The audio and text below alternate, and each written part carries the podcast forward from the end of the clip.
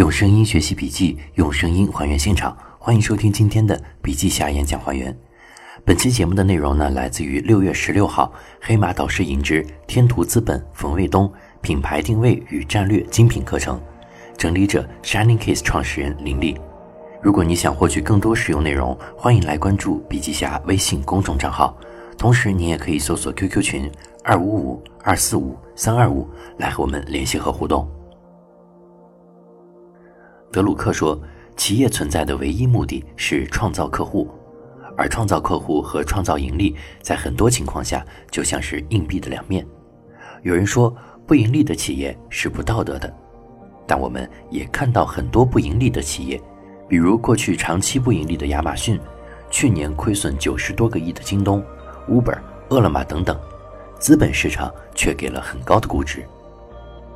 为什么这些亏损企业？”还能够得到资本市场的认可呢？就是因为他们创造了顾客，所以创造顾客是判断企业有没有价值、有没有实现经营核心成果的一个比较直接的标准。当然，创造利润也是必须的。如果不创造利润，企业没办法活下去。但是，企业活下去靠的应该是现金流。对于创业企业来说，尤其要清楚这一点。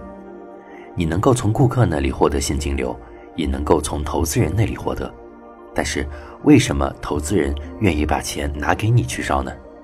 因为你首先创造了顾客，所以你才收获了利润预期。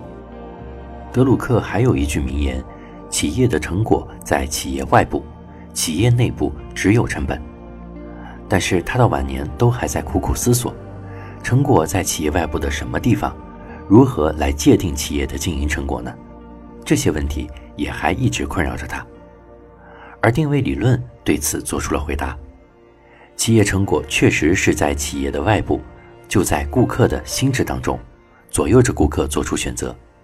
归为一点，就是品牌，也就是企业要用什么来左右顾客选择，让顾客来优先选择自己，这就是创造顾客。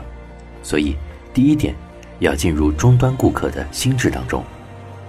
大家应该都知道可口可乐品牌神话的故事。假设它的厂房被一把大火烧了，只要三个月的时间，它就可以自我重建，因为银行会争着贷款，供应商会争着赊销原材料，经销商渠道也会排着队等着提货，消费者也会等着买可口可乐。如果缺人，在劳动力市场上要招人，也能招到大量的人。我们的现实当中呢，也有一个真实的神话——王老吉。大家都知道王老吉和加多宝的官司，广药集团打赢了商标官司，确实把商标收回来了。但是没有人、没有工厂、没有渠道，一切都没有。他们硬是从五个人的团队，三个月内就招到了三千人，然后再到处找工厂建工厂。几年下来，广药在二零一三年的年报显示。它已经占据了凉茶市场份额的百分之六十，实际上已经重新夺回了市场份额，这就是典型的品牌效应。前两个例子呢都是消费品企业，那么 B to B 企业能够建立品牌吗？英特尔就是一个 B to B 企业，但是它比绝大多数的电脑整机厂商还挣钱。英特尔做了一个 Intel Inside 战略。将产品聚焦在效益更大的微处理器市场后，通过给整机厂商补贴广告费的形式，教育了企业级和终端顾客，形成了买电脑一定要买英特尔新电脑的概念。第二，塑造保障价值，英特尔把品牌建立到终端顾客的心智里面。当然，这只是 B to B 企业打造品牌的一种方式，而另一种方式就是塑造保障价值。在 IT 界，那时候流传着这样一句话：没有人会因为买了 IBM 的产品而被解雇。IBM 就是通过买了不会落埋怨的保障，建立了品牌声望，得到了优先采购。同样，富士康这样的代工企业也能建立品牌，它已经成为全球顶级的 IT 代工厂。一些小的手机品牌会用富士康代工作为背书，这就使得富士康能够被优先选择。还有。生产纺织品原材料的莫代尔，很多成衣厂，尤其是做内衣的时候，说我们这个含有莫代尔或者杜邦公司的莱卡。所以说，原材料也能够建立自己的品牌。第三，品牌是利润的最大来源。资深的 IT 行业财经分析师总结了过去五年苹果和三星等主要的智能手机品牌各自占领的市场份额。二零一五年，三星最高时利润占了行业的百分之十四，iPhone 占到了百分之九十一。这两个企业加起来，他们的利润总和超过了整体行业利润。这意味着其他整个智能手机产业的利润之和是负的。而在航空业，美国西南航空从成立第二年盈利之后，就一直没有亏损过。即使九幺幺事件后大家都不敢坐飞机，它还是盈利的。很长时间，其利润超过了整个美国航空业的利润总和。这也说明其他航空公司加起来是亏损的。所以说，品牌才是价值的最大来源。这也就是帕累托定律。阿里巴巴。也许占了超过全球电商零售行业利润的百分之一百，因为其他电商加起来都是亏损的，至少在中国如是。而在阿里巴巴平台上的众多淘宝商家也满足这个定律，有百分之九十的企业都是在毁灭价值。只要这些企业摒弃同质化竞争，我国经济就能够获得巨大发展。淘宝上都知道，百分之九十以上的卖家是赔本的。可能百分之五是不赚不赔，只有百分之五是挣钱的。在互联网加时代，也同样会出现同质化。任何一个机会出现时一拥而上，然后简单粗暴烧钱，这也导致我们的资本很快进入寒冬。现在企业如果想拿到钱，就更困难了。但这并不是坏事儿，对于掌握了正确理念、先进商业模式的企业，其实是件好事儿。同质化竞争大幅度减少，所以钱变得更宝贵。你只需要更少的钱，就能够实现之前同样的效果。所以，面对带有普遍性的二八法则，我们千万不要做那百分之八十的平庸和同质化的企业。第四，企业经营的核心成果是品牌而非产品。做个假设，如果特斯拉被比亚迪山寨了，山寨水平和品质都比正品还好。你说它能够卖到同样价格吗？当然不行，这就是品牌的力量。我们那么多奢侈品的山寨货，高仿的连正牌买家都分不出来，但是都只能卖到正品十分之一的价格。企业经营的唯一目的就是创造客户，而经营的成果又是品牌，所以品牌会再创造顾客。什么叫做品牌呢？就是能够在顾客的心智中实现预售，在顾客还没有看到的时候，已经想到了选择你，这种差别就叫做指名购买。顾客没有选择你，在心智中没有实现预售，那就叫做随机购买。在杂货店，你要拿一罐王老吉，店家即使没有把它摆在货架上，放在角落里，也得给你拿出来。但是如果品牌没在顾客心中实现预售，那顾客就会在货架上东看西拿，这时候左右顾客选择的是货架，而非品牌。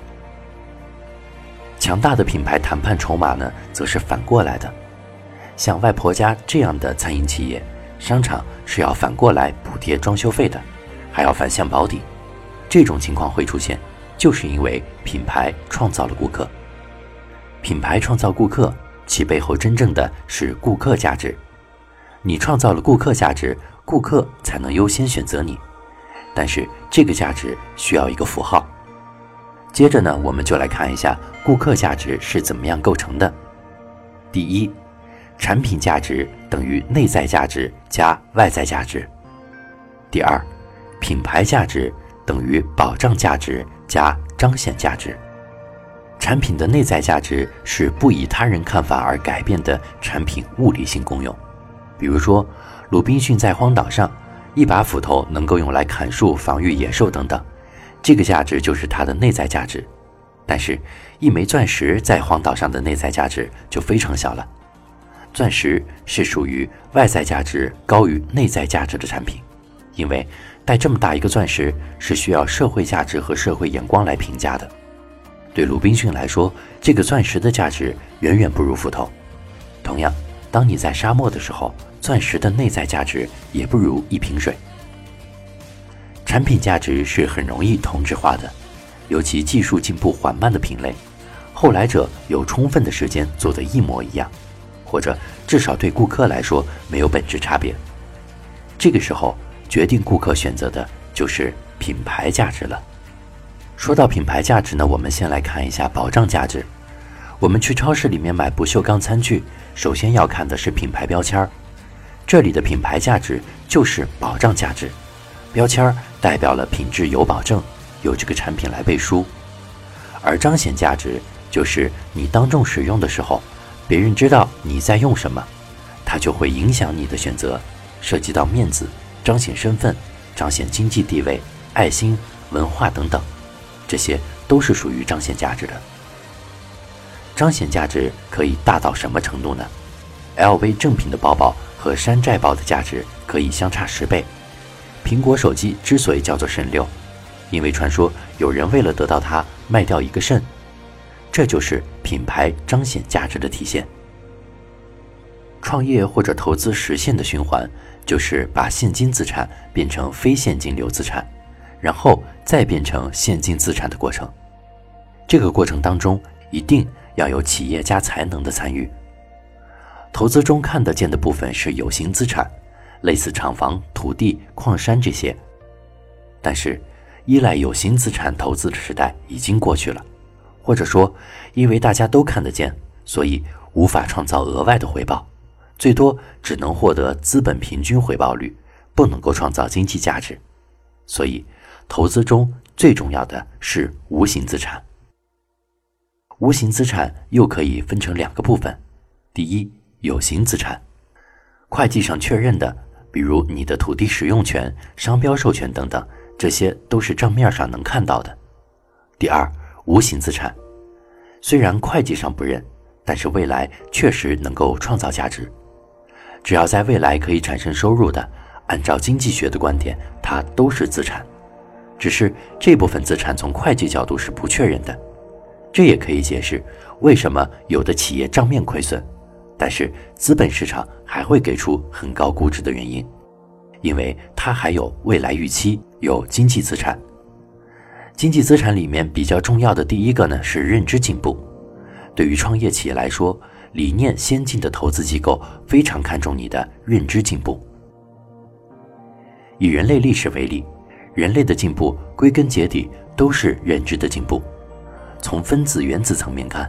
今天的地球跟一百万年前是没有区别的，唯一区别就是那些原子和分子，因为我们的认知进步而摆放在了不一样的地方。当然，人类社会还有一个叫做社会资本的东西，就是人与人的相互关系中存在的资产性价值。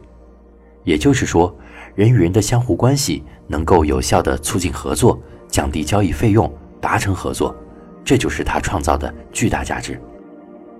我们敢坐陌生人开的飞机，敢于吃陌生人生产的食品，敢于把钱交给陌生人，这是对体制、制度和市场的信任。信任是社会资本积累的结果，社会资本可以很快的建立，也可以很快的毁灭。当有一次不诚信事件发生，可能就会导致社会资本大规模的毁灭。作为企业，社会资本积累的第一个就是品牌。品牌就是你和潜在顾客的关系，是顾客对你的信任，是消费能达成的预期。这个信任背书是一个相当大的社会资本，也是品牌价值的保障价值。当然，往往社会资本也会比较脆弱，团队内部一旦因为现金流活不下去，社会资本也就会瓦解，团队各奔东西。想一想，为什么雷军一创业，很多人都愿意追随他？那么多人从摩托罗拉等等各个企业以更低的工资过来，那么多的资本愿意投钱给他的原因到底是什么呢？答案就是雷军背后的社会资本建立的声望。他的知名度能让他做的事儿更被媒体关注，更容易克服认知挑战，所以关注度也是一种社会资本。最后呢，我们来总结一下品牌和投资之间的关系。